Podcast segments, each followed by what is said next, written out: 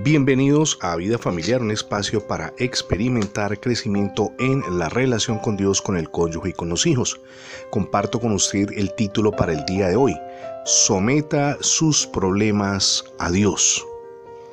Una de las mayores dificultades que enfrentamos, tal vez usted y yo la estamos viviendo, es que se nos dificulta sujetarnos a toda persona, o a toda institución que represente autoridad. Eso ocurre en el trabajo, en la congregación, en la sociedad y aún al interior mismo de la familia. Como es apenas naturales, esa actitud nos trae problemas. Permítame ilustrar el asunto. Moisés había sido comisionado por Dios para guiar a los israelitas a través del desierto de camino hacia la tierra prometida. Sin embargo, Coré, junto con 250 líderes de las diferentes tribus del pueblo de Israel, se rebeló contra el liderazgo de Moisés. De hecho, consideró que él mismo podía estar al frente del pueblo israelita.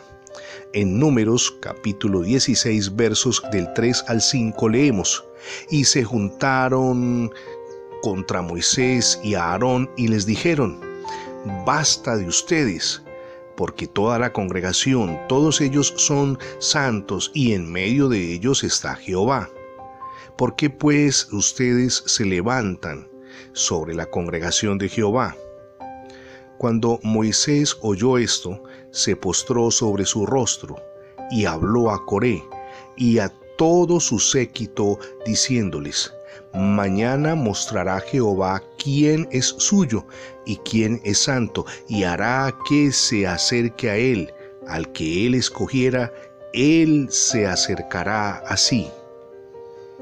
Frente a esta situación, ¿qué hizo Moisés? Dio al menos cuatro pasos.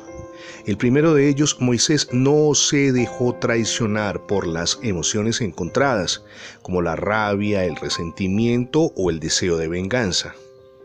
Número 2. Sometió el problema en manos de Dios. Número 3. Moisés esperó las instrucciones de Dios y fue obediente siguiendo la ruta que él le mostró. Y número 4. Esperó en Dios y dejó que Dios obrara con poder.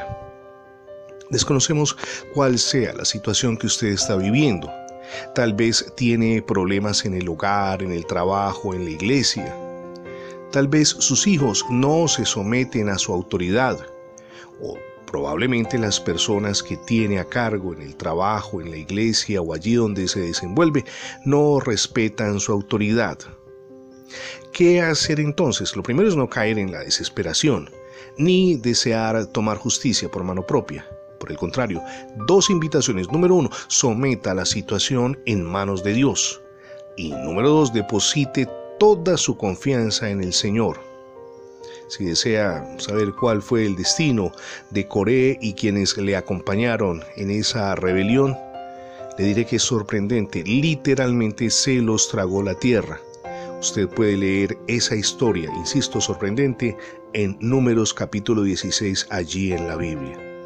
Si queremos ejercer un buen liderazgo y tener autoridad, nosotros mismos debemos someternos y al primero que debemos someternos es a Dios.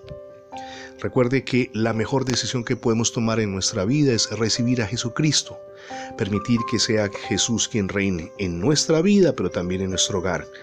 Cuando lo hacemos, nuestras relaciones cambian, con el cónyuge, con los hijos, al interior de donde nos desenvolvemos todo cambia. ¿Por qué? Porque Dios gobierna nuestra vida. Si no ha recibido aún a Jesús, hoy es el día para que lo haga. Permita, insisto, que Jesús reine en su vida y en su hogar. Gracias por escuchar Vida Familiar, tanto en las transmisiones de radio como en el formato de podcast. Recuerde que ingresando la etiqueta numeral Radio Vida Familiar en Internet tendrá acceso a más de 20 plataformas donde tenemos alojados todos nuestros contenidos digitales. Le animamos también para que se suscriba a nuestra página en internet.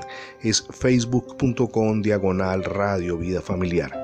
Somos Misión Edificando Familias Sólidas y mi nombre es Fernando Alexis Jiménez. Dios les bendiga hoy rica y abundantemente.